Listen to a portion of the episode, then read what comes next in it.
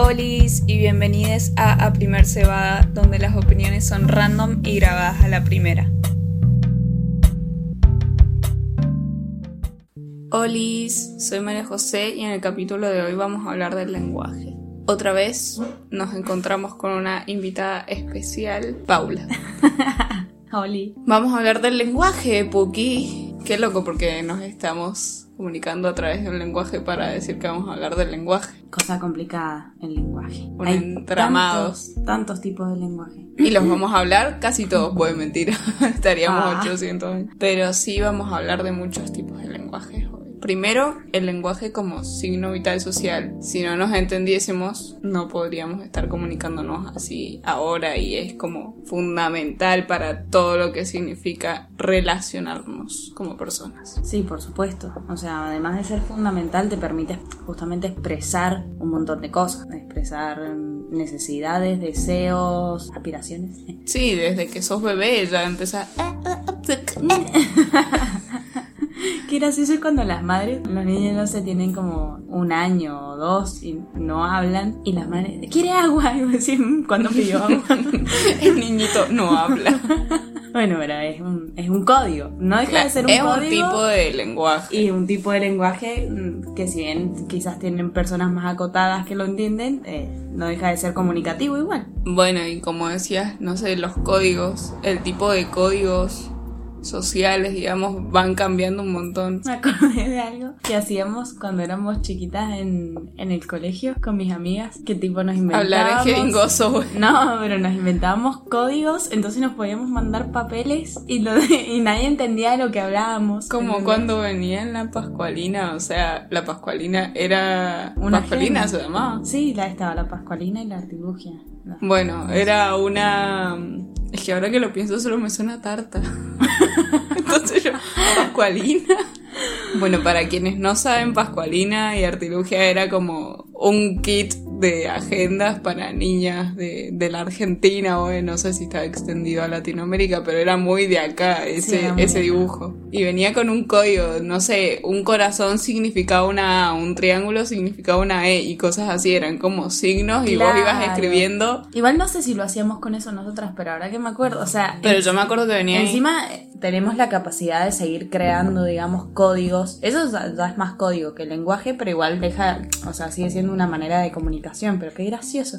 Todo era por si nos agarraban el papel que nadie entendiera lo que estábamos hablando. ¿Qué hablábamos? No Claro. sé. O sea, ¿qué era el, Ay, el ¿viste lo que código? se puso la profe? Sí, la remera de siempre porque tiene un código para vestirse. O sea, ¿qué? El secreto más, más grande que los de la NASA. Secreto no de sé. estado. Claro, ¿no? Ay, me gusta fulano. Oh my god, a mí también. Guerra. Bueno, no. Pero Eh, sí. Volvamos. O no sé, cuando hablas en jeringoso, cuando empiezan a usar como palabras nuevas de jerga, de jerga adolescente. Sí, eso es todo un tema, la jerga adolescente, porque además te vas dando cuenta que te vas quedando afuera. Sí. O sea, y es como loco, ¿no? No soy tan grande, esperen. Pero hay un montón de cosas que no entendés, mucho menos nuestros padres, por ejemplo, esa, esa gente, eh, no las captan. Y por más que expliques el significado, O- tampoco entienden mucho. Entonces es como que también generacionalmente se van creando nuevos tipos de lenguaje o nuevos códigos, que a su vez nuestros, nuestros hijos también los tienen. Por ejemplo, cuando dicen tirame las agujas o Te tiró los perros.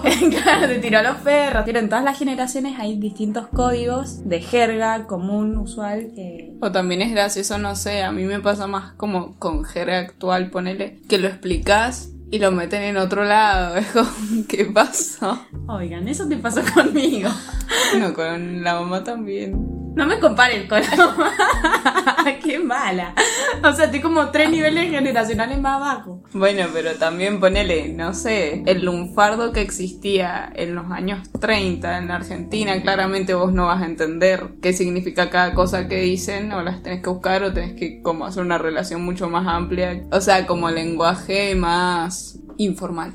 Claro. Y también por otro lado tenemos como la comunicación no verbal, no sé, un gesto con la mano, los semáforos, o sea, todo lo que esté plasmado en algún lugar las expresiones con la cara. O sea, a veces, no sé, haces un gesto con la cara y vos lo entendés. Y capaz es como va y es un código eso también. No, y además hay bastantes señas que son universales, como por ejemplo el dedito hacia arriba es como que está todo bien. O sea, por ejemplo, si os vas a un lugar y no entendés el idioma, lo que sea, y te preguntan, o sea, como que te hacen un, así, si está todo bien, y vos respondes que sí. O sea, como que esas cosas igual son universales. Sí, o el dedo índice para indicar lugares, o la mano estirada y con los cinco dedos, o sea, con la palma para afuera es como para. Claro. Y también la comunicación no verbal, como los gestos y todo eso, hacen muchísimo a la comunicación verbal, a lo que estamos expresando, porque no es lo mismo, o sea, hasta en la postura va, si uno está hablando y está todo nervioso, va a estar como enredado y sí, como retraído. Ay, sí, retraído, o sea, como el pecho hacia atrás, los hombros hacia adelante.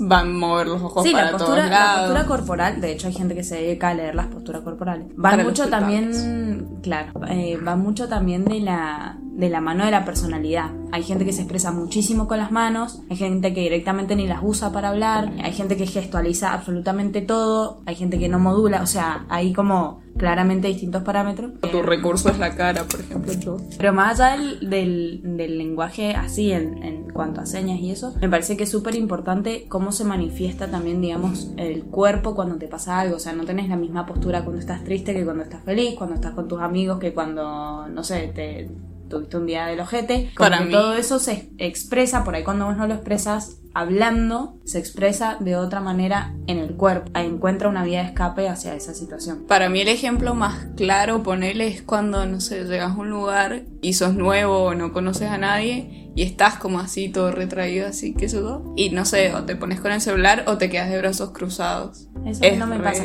Igual el brazos cruzados significa como eso, que no Negación. dejar entrar nada. O sea, puede ser que a veces estás hablando con una persona y si tenés los brazos cruzados porque inconscientemente no querés escuchar lo que te está proponiendo o eso, no querés sociabilizar o lo que sea. A mí eso mucho no me pasa A mí sí. porque bueno, tengo necesidad de hablar, hablo hasta con las plantas, pero justamente ahí vuelve otra vez el tema de la, de la personalidad. Alguien que es más introvertido, cuando está en un lugar expuesto, digamos, o a gente que no conoce, sí, quizás se retraiga más, y alguien que quizás es más extrovertido, puede que en un ambiente nuevo igual se, se vuelva un poco introvertido, pero le sea más fácil sociabilizar en ese ambiente nuevo, digo, no sé. Claro, a eso me refería yo, o sea, en mi caso personal me pasa que es como que al principio en una situación nueva así estoy como retraída, qué sé yo, y después me voy soltando. Y, eh, eh, eh, Y estarme la joda, eh. y ahí soy una bomba. Ay, no me pueden parar. Literal. es. Me interesa también un montón como el, el sentido de pensar que la manera en la que nos comunicamos es también como, como pensamos las cosas. O sea, de la manera como yo pienso y a su vez de la manera en cómo me enseñaron a pensar y a comunicarme. También tiene que ver mucho con la crianza. Si te enseñaron a hablar absolutamente todo lo que te pasa, si no, a responder, por ejemplo, con caras, con gestos, con lo que sea, o a comunicarse de una manera más positiva, digamos, o retroalimentativa, no sé cómo se dice. Sí, como que es más un ida y vuelta, no, no sé, me enojo y le pego un portazo a la puerta, que eso también es una respuesta. Claro, es una respuesta que habla por sí sola, una respuesta. O revoleas los ojos o lo que sea. Claro, pero sí, de esa manera, o sea, creo que la crianza tiene un montón que ver en esa manera de expresar, de gestualizar, hablar. O también ponele cuando te callas como lo que te pasa, eso por algún lado sale, entonces capaz sale que eso en actitudes que tenés después o en cosas que en realidad no estás verbalizando, pero estás comunicando. Sí, sí, tal cual. Pero bueno, a veces está- es, es difícil poner en palabras, claramente no todas las situaciones son tan fáciles, entonces a veces uno no entiende ni lo que le está pasando. Entonces si no entiendes lo que te está pasando, justamente no lo puedes llevar al pensamiento y por ende tampoco lo puedes verbalizar. O sea, es como... sí, claramente. difícil. Es como cuando estás así y no sé, estás idiota. ¿Y qué te pasa? ¿Qué sé yo? Estoy idiota. Bueno, pero también es importante saber, o sea, creo que tenemos muy poca, o sea, no tenemos la costumbre de decir no tengo ni idea, o sea, de verbalizar, de decir no tengo ni idea lo que me está pasando. Me siento como el ojete o estoy de mal humor. Cuando vuelva se me va a haber pasado y si no, no me hablé. Ya me fijo, ¿entendés? O sea, como no tenemos esa costumbre de decirlo quizás un poco más amable sin llegar al, portazo y a los gritos y a lo que sea. De verbalizar esa incomodidad que no sabemos ni por qué está ahí. claro, y además creo que todo el mundo sabe cuando, o sea, ha sentido alguna vez, es como ni idea que me pasa. Asumo, si no es como si un robot. ¿Qué háganos, háganos saber si somos la única rara, pero para mí sí, a todo el mundo. Claramente. Porque no sé qué pasa ahí en el cerebro, pero es como, bueno, hoy no estoy de humor. Es que cerrado. Para mí, lo que pasa es que por ahí tarda en caerte la ficha sobre algo que te molestó, porque quizás después te das cuenta y decís, ah, es obvio que este comentario me hizo sentir mal porque la otra vez me había pasado que no sé qué, y ahí empezás quizás a hilar, pero en el momento que está todo como reciente, por ahí no lográs visualizar qué fue lo que incendió todo por poco, ¿entendés? O sea... Arde Troya. Claro, es difícil por ahí. Y bueno, y también para mí, como que también son muy clave las palabras que usamos para comunicarnos. Por ejemplo, si yo te quiero herir, yo sé qué palabras voy a usar. Si yo te quiero hacer sentir como acompañada o abrazada verbalmente, sé qué palabras voy a usar. Si quiero que te sientas como feliz, triste, lo que sea. O sea, es como, sabes qué decir y qué no, y al mismo tiempo no sabes. Depende para mí que tanto conoces a la otra persona, eso sé qué decir y qué no. Pero igual sí es súper importante hacerse consciente para mí de las palabras que elegimos para comunicarnos con otros es muy importante. Sobre todo cuando tenés mucho lenguaje para usar, podés, o sea, puedes darte como esa libertad de elegir qué palabras querés usar, porque no todas las palabras impactan de la misma manera. Y hay justamente al impactar, hay palabras que quedan marcadas en las otras personas y nosotros no dimensionamos quizás el daño colateral de esa palabra o al revés, el impacto positivo de esa palabra. Si es positivo, bienvenido sea por supuesto, pero la idea me parece que es como quizás rebajar el impacto a algunas cosas que podemos decir y ser también un poco más amables en las palabras que elegimos usar. O, también pasa mucho, no sé, con el sarcasmo, que es un tipo de lenguaje también, pero no todo el mundo lo puede entender o no sé si acabas de conocer a alguien y sarcástico, capaz en tu cabeza es como, ay, es obvio que fue sarcasmo y para, la, otra persona, no. Y por ahí me parece que hay que como que tantear un poco el terreno cuando estás con gente que no conoces, porque por ahí la gente que, que conoces te banca un par de cosas más, digamos. Pero hay gente que no te banca ni medio. O también va a haber gente que si sos sarcástico en ese momento te va a decir que te comiste, o sea, ¿qué te pasa? Claro, que flashaste, amigo. no somos amigos, ¿me entendés? O no me pinta que me hables así, que también está bien decir esas cosas. Creo que tiene que ver con los límites también, cuándo sí, cuándo no, qué palabras permito que me lleguen, qué palabras no están permitidas para mí y así sucesivamente. No, y además ponele en la comunicación para mí, va, esto no me acuerdo si lo aprendí en el colegio o qué, pero es más importante lo que se entiende, o sea, cómo lo recibe el receptor, a que, cómo lo emitís. Porque claramente la interpretación de quien está recibiendo el mensaje es mucho más importante que lo que vos estás comunicando porque claramente hay una falla ahí porque lo que estás diciendo no está llegando como vos querés que llegue. Claro. Y eso pasa también como en un montón de relaciones, ponele cuando, no sé, tenés un problema y decís, esto me pasa, no sé qué, no sé qué, no sé qué, y la persona lo entendió al revés. Y para mí eso pasa también porque no estamos dispuestos a escuchar, o sea, como que siempre estamos dispuestos a reaccionar, entonces ante lo que me está diciendo el otro yo ya estoy pensando en qué fucking voy a responder, sobre todo si es para pelear, a la gente que le gusta pelear. Por ahí no te tomas el tiempo de escuchar porque ya estás pensando en dar una respuesta como para contraatacar, digamos, no sé, para decirlo de alguna manera. Y en realidad eso es lo que está mal, porque ahí no te está llegando el mensaje. Vos primero tenés que escuchar para poder responder, porque si no lo único que estás haciendo es reaccionar. Si reaccionás no hay comunicación. Claro, y además te agarraste de una parte de lo que dijeron y capaz seguía y daba un giro. Claro, vos estás como tipo, ay, ya cállate, así puedes responder. No, es eso, la diferencia entre reaccionar y responder. Si reaccionás, no estás escuchando y no hay comunicación y tampoco puedes generar una empatía hacia el otro. Me parece que no le estás dando ni chance, o sea, ni lugar. En cambio, si yo escucho activamente, presto atención, como si estuviera en una clase, si te interesa empatizar con esa determinada situación o entender el problema que te están planteando, es darse ese espacio para después poder responder. O sea, sí, como masticar la información. ajá, a lo que tampoco estamos acostumbrados a decir, che, ¿me esperás cinco minutos que me baje esta información? Información que me, da, me acabas de dar, que un montón quizás, para ver qué te puedo responder, porque a veces que la información te llega de imprevisto, pero por ahí eso no estamos acostumbrados y socialmente es como que alguien te diría que te pasa. O sea, Claro, te o sea, pasa que dame la puedes respuesta responder. ya. Claro, o sea, Si eso pensaba, o sea, eso sería como la buena comunicación, entre comillas, porque sería como lo más razonable y claramente no lo hacemos. Si estamos hablando acá ahora del problema que pasó, lo hablamos acá y no es como te vas a tu casa y lo pensás que sería lo mejor. Porque también es como que si decís las cosas ahí en caliente, güey. Ya Ah. está, ya te, ya caíste en eso, o sea, ya dijiste eso y eso no lo podés sacar. No, y además por responder rápido, quizás justamente haces una elección de palabras que no es la correcta y terminás empeorando, la terminás embarrando más. O quizás te salen las cosas, a mí me pasa un montón de veces, querés decir las cosas de una manera y te salen de otra y se escucha mucho peor de lo que vos lo dijiste en tu cabeza. Claro, en tu cabeza era como, ah, creo que estás haciendo mal las cosas y capaz el otro entendió, sos un estúpido de mierda, te odio. O sea, no. Claro, pero además a veces la tonalidad, eso también es una parte muy importante del El lenguaje, el tono con el que hablamos, el tono con que expresamos las cosas, por ahí nos sale de una manera en la que no esperas y a veces claramente lo haces a propósito. Claro. Pero um, tiene que ver también con eso y además cada persona es totalmente diferente. Hay gente que quizás no necesita tiempo para pensar porque tienen las cosas muy claras, pero si vos estás confundido y necesitas un tiempo, no, no tiene nada de malo para mí decir, me dejas que lo piense, o sea, es como... Sí. Me parece que se ha perdido como eso de me dejas que lo de piense. tiempos. Claro, o sea, por ahí es, es como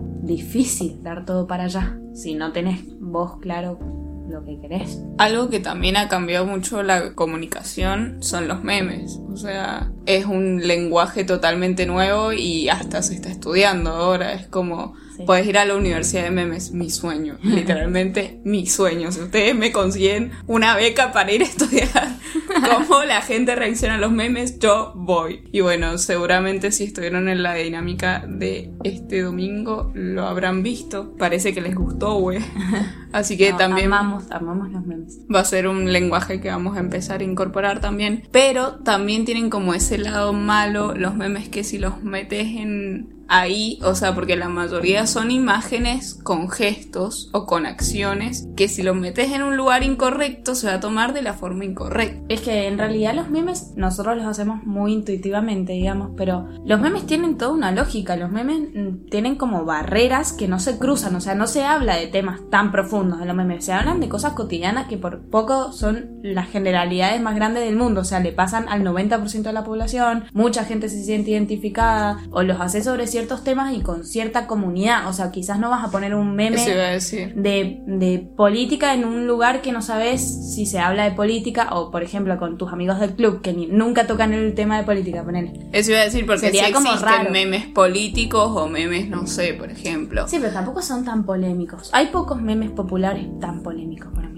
Sí, así que tengan una viralidad tan fuerte como, no sé, el niñito ese rubio que, es un book de memes. Bueno. Eso es casi universal porque en realidad es como que está haciendo cosas como, no sé, tomando un jugo, haciendo un gesto como una idea. O sea, eso sí es muy general, pero sí también hay memes que son para nichos específicos. Por ejemplo, de política partidaria, de aborto, de, no sé, podés meter como temas polémicos. Pero justamente no, no está esa viralidad o no es universal como los gestos que hablamos antes. No, obviamente. Es lo que, lo que ahora decimos. Hay memes que son universales. Yo tengo un, un par de amigos eh, en el extranjero, güey. que no, que usan los, no digo exactamente lo mismo arriba el título, pero el meme es el mismo, o sea, usan los mismos memes y todos nos estamos riendo sobre la, la misma imagen, Claro. ¿entendés? A todos nos causa risa igual, igual que los stickers, yo amo los stickers. Es que los stickers son memes. Directamente me comunico a veces con stickers y me parece genial. O sea, me encanta cuando se arman como guerras de stickers y toda la conversación es de eso. Eh, No entiendo todavía por qué no hay categorías en WhatsApp. O sea, que alguien me consiga que hagan carpetas. Pero sí, eso, tanto stickers como memes. eh, bueno, y generacionalmente, por ejemplo, nuestros padres no los saben usar. Claro, no. O los tipos de memes que usan son como esos del 2010 que no dan risa. O los de Chayanne, bu- Los de Chayanne bancamos igual. Buenos días y la rosa. Igual también, ponele, o sea, un tipo de meme que no es meme es TikTok. O sea, TikTok es como Sí. un lenguaje que tiene un tipo de tono. O sea, ponele, no sé, decís, atrapá. Y vos sabes que estoy hablando de un video de TikTok que te da risa. Si no lo han visto, no los piden por Instagram, es muy bueno. Y eso también es un meme. O Cardi B que dice, ahora que ya soy internacional. Ahora o que sea, yo soy famosa, famosa. eso Eh, también son memes. Claro, sí. Es que en realidad creo que el meme incluye audio, eh, video, imagen y gesto. O sea, Todo. lo puedes hacer todo, completo. Paquete completo. Pero también la clave es que el texto sea corto y súper sencillo, cosa de que con eso se identifique la gente, porque si hace un meme reenroscado, a mí por ejemplo no me sale redactar los memes. O sea, yo por lo general cuando hacemos memes, eh, yo como que tiro todo lo que pienso, que es una oración gigante, y acá la señora dueña del podcast lo acorta a tres palabras, cosa que, que no me sale resumir a mí. Que sí, si no es como. Es como una- Pierde la gracia. Es que claro, es una habilidad aparte, cosa que no posee. O sea, yo claramente me río un montón después cuando está hecho. Pero en mi mente yo lo hubiese puesto, soy tan enroscada que le hubiese puesto un texto por poco. Así no sirve, señor. Un epígrafe al meme. claro, no se puede así. Pero bueno, en fin, como hay tantas maneras de comunicar las cosas. Y la, por ahí para comunicarlas importantes usamos tan pocas. O sea, Yo creo que es muy, o sea, es tan complejo como la mente el comunicarse, porque como decías vos antes, es todo lo que pensamos, lo que exteriorizamos, por ejemplo, no sé, ahora yo estoy procesando toda la información que estamos hablando y es como están saliendo estas palabras y a veces, viste, cuando como disocias tu mente y lo que está saliendo de tu boca. No sé si puedo hacer eso. no sé si. Pero así le pasaba a una amiga del colegio, así le pasaba siempre que su mente iba mucho más rápido que lo que ella hablaba. Entonces, quizás a veces cuando estaba hablando se trababa. Se trababa y decía, es que estoy pensando muy rápido. Entonces era como que no podía escupir todo lo que estaba pensando. Claro, o como no cuando largas, o sea, sí, largas las palabras y como que no sabes muy bien qué estás diciendo, pero lo estás diciendo. Como por las dudas. Para que no haya vacío. claro. Eso sí, a mí me pasa mucho. O, o mm, ponerle, mi mente ya está en otro tema, pero sigo hablando de este tema y ya, bueno, qué sé yo, multitasking en mi mente, así. Sí, igual tu mente es muy aleatoria. Yo no sé si a mucha gente le pasa Sí. eso. La mía no, puede- no funciona así. Pero bueno, justamente por eso tenemos formas de comunicarnos diferentes. Bueno, no sé cómo podemos ir cerrando. Es muy difícil comunicarse y al mismo tiempo ya todo el tiempo nos estamos comunicando. Y es que para mí es inevitable la comunicación, pero está bueno por ahí tratar de usar todas las herramientas que hemos nombrado, porque son directamente herramientas Son muchísimas. para poder expresarse, porque de verdad que hace falta. O sea, si no, alguna vía de escape va a encontrar y generalmente no son positivas las vías de escape. Entonces está bueno para mí llegar a un punto anterior de poder verbalizar lo que está ocurriendo para no llegar a, a ese momento culmine. Sí. Y además, como siempre decimos, primero tomarse como un tiempo personal y ver qué está pasando para poder comunicarle al otro, porque si no es muy difícil. Así que bueno, tómense tiempo. Y aunque la gente los mire raro y les diga mm, que por qué les piden tiempo para responder, respondan y no reaccionen. Vos decís, necesito tiempo para pensar y te vas. Adiós. Sí, me pareció muy bueno, la verdad. Es re loco para mí el lenguaje. Es una cosa tan básica, pero al mismo tiempo es como re difícil. Es súper complejo para mí, tiene muchas variables de las que puedes analizar. O sea, Y ni hablar de, de cuando aprendes idiomas y se te mezclan y todas esas cosas. O sea, eso ya otro capítulo aparte, literalmente. Claro, pero justamente cuando ves la diferencia de idiomas, cuando tenés la oportunidad de, de estudiar idiomas, te das cuenta que justamente ahí el peso de las palabras es distinto. No es lo mismo usar una palabra que usar otra. De y eso una. está bueno también, porque eso te ayuda un montón como a cambiar tu comunicación. Justamente te das cuenta del peso de las palabras, o el peso de las palabras en tu idioma y el peso de las palabras en otro idioma. Entonces como que está bueno. Como en inglés relación. cuando decís I love you es como un montón. Claro, en, en español es muchísimo, pero en, en inglés solo dicen I love you, o sea, no hay un te quiero en el medio, ¿entendés? I appreciate you. El appreciate me parece un... Te aprecio. Me ¿Quién parece una cagada. O sea, por poco, no sé, te lo dice el cartero, no sé. Lo está tocando con un dedito, así como, "Mm, te quiero. Pero claro, no hay, no hay ese matiz en el medio. Pero en español hay un montón de matices y creo que justamente tenemos la ventaja, que por eso también es tan difícil aprender español, porque tenemos tantos verbos, tantas cosas, tantas eh, matices intermedios para comunicarnos, que bueno, aprovechémoslos. Claro, o mm, los insultos, a mí me parece lo más Épico, mejor del lo mundo. mejor que tenemos. Haber nacido en Argentina y poder tener tantos insultos, porque en inglés es como, ¿a quién? Nada, en- nadie tiene tantos insultos como tenemos. No, es genial. Obviamente hablamos del inglés porque solo sabemos ese otro idioma, no tenemos más Claro. conocimiento. Fafanapoli. Papa Napoli. bueno, Hasta acá. Listo. A él lo cortaban re mambo. No, pero bueno, ya hay momento de conclusión. Bueno, cuestión, muy complicado comunicarse, pero muy necesario y básico al mismo tiempo. Y sigan pensando en el lenguaje, es una cosa maravillosa, maravillosa, maravillosa. Ah, y que siempre podemos adquirir más. Es una de las cosas que puedes ir aprendiendo Siempre. como por siempre. Bueno, hasta acá el capítulo de hoy. Muchas gracias por escuchar Como siempre esperamos el feedback. y nos encontramos en el próximo episodio. Chao.